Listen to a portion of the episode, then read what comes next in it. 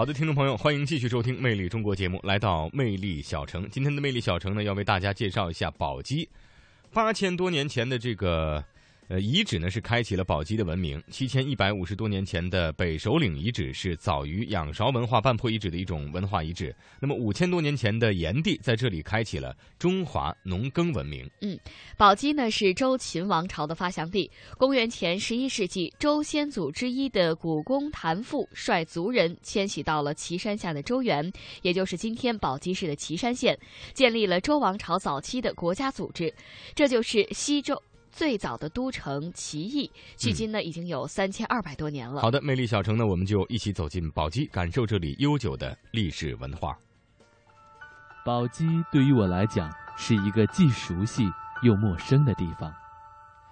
说到熟悉，是因为每次坐火车回家的时候都会路过宝鸡。作为我国西部地区重要的铁路枢纽，宝鸡也成为了去甘肃、进四川的必经之地。说到陌生，是因为每次只是路过宝鸡，仅仅只是在站台上的停留，并没有真正的走进宝鸡，未免有些遗憾。宝鸡这个地名听上去是不是非常有意思呢？其实这个名字是有些来历的。据说这个地方过去存放过国宝，又出现过天机明教之祥瑞。所以就用宝鸡来命名了。在今年的九月初，我第一次走进了这片神秘的土地。对我来讲，宝鸡的一切都是一场梦，一段未解之谜。时间：二零零七年九月一日，地点：宝鸡市眉县太白山，天气：阴。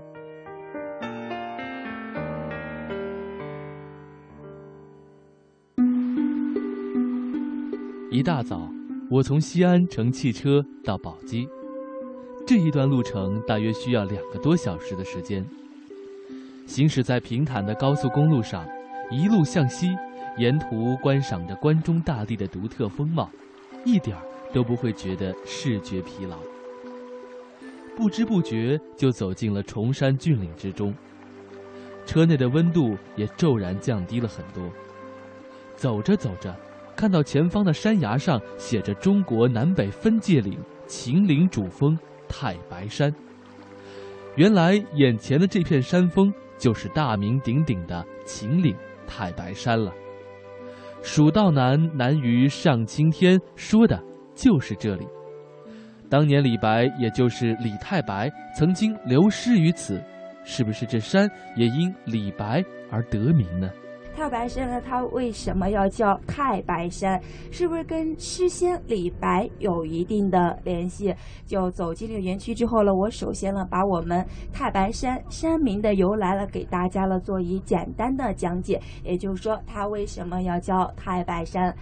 太白山它在很早很早时期的夏商周三代了，那个时候了被誉为叫做东吴。这个东吴的东呢，就是竖心旁，旁边呢是一个享受的享，也就这个字的意思呢，就是玉石金粉檀陀百宝箱的意思，就是说它有取之不尽、用之不竭的宝藏。在汉代的时候了，汉明太乙，就相传太乙真人太白金星呢，曾经在这座山山上呢修炼过。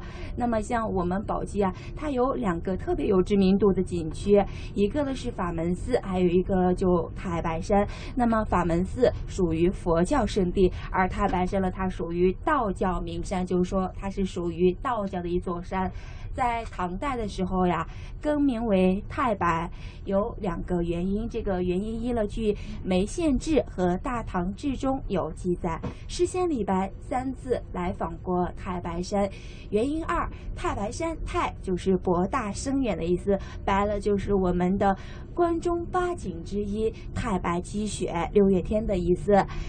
太白山国家森林公园了，它位于秦岭主峰太白山北麓的眉县境内。九一刚才给我们讲解太白山的是一位当地的导游，走在蜿蜒的盘山公路上，身临其境地感受着秦岭的险和奇。说到秦岭的险，悬崖峭壁上古人修筑的栈道，可谓是见证了这里的历史变迁。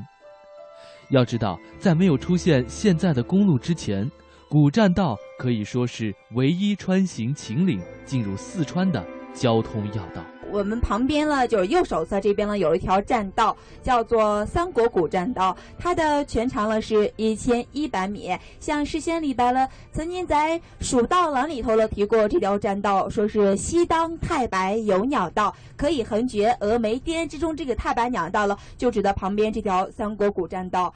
这条三国古栈道呢，它其实讲的就是三国的时候呢，蜀国刘备手下呢有一位谋士叫做法正，那么法正他为刘备出谋划策所修的这这条栈道，而这个法正呢，刚好是我们眉县金曲镇八练村人，也就是我们地地道道的眉县人。但这条栈道呢，不是我们宝鸡所流传的明修栈道、暗度陈仓，那指的包斜栈道，而这条栈道呢，是作为包斜栈道的一条辅助栈道修的，当时是是为运送粮草而做的。因为包斜栈道的一个出口就是在我们眉县的斜峪关那个位置，离这只有几个公里。其实险是太白山留给所有游客的第一印象。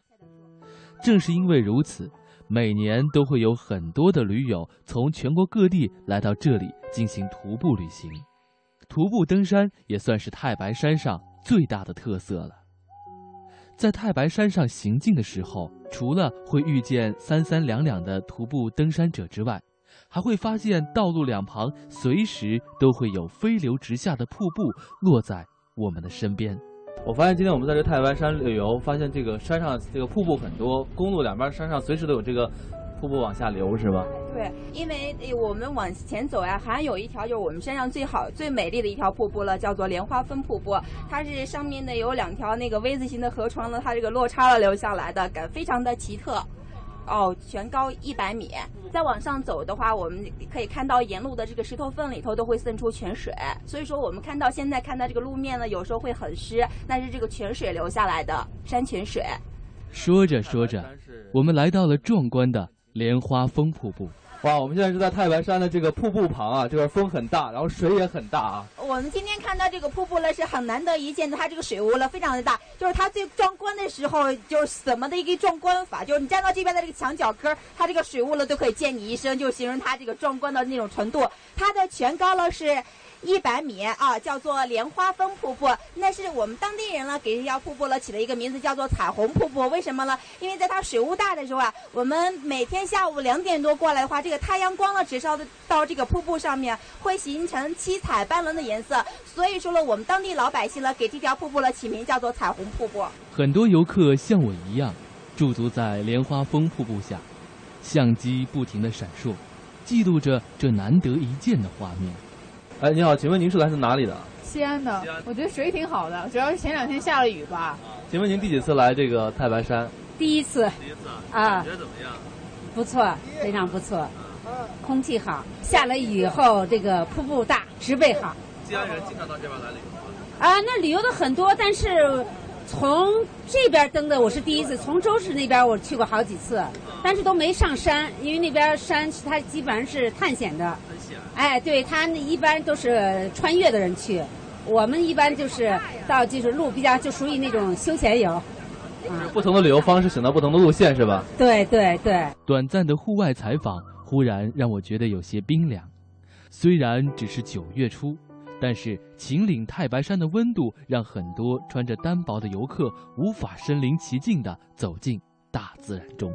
我刚才早上的时候看到大家都穿的裙子，穿的短袖，然后我说可能不行，然后结果他们说你们最多走到世外桃源。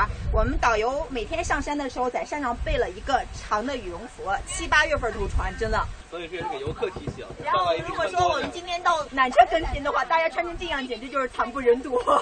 今天不去吧？不去不去不去。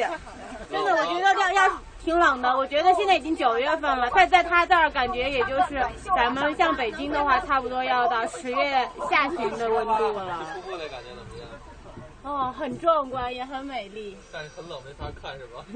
对，没法下去看。时间已经接近傍晚了，太白山的顶峰拜仙台是不用去了，所以对于我们这些毫无准备的游客来讲，也就不必担心山上的寒冷了。不过要提醒收音机前的您，如果下一次等您来到太白山旅行的时候，一定得注意保暖。无论是什么季节，都要多带几件衣裳。太白山国家森林公园的停留是短暂的，不过置身其中，城市的浮躁和混沌便被自然的古朴纯美所隔绝。你仿佛会进入到另一个天国，心情一下子清爽起来。奇山秀水、峻石、浓雾、微雨、阳光组成的三十六公里的立体长卷，徐徐向你展开，让你目不暇接，心旷神怡。在即将结束太白山游览的时候，当地人盛情地邀请我们一行人去感受一下太白山的温泉浴。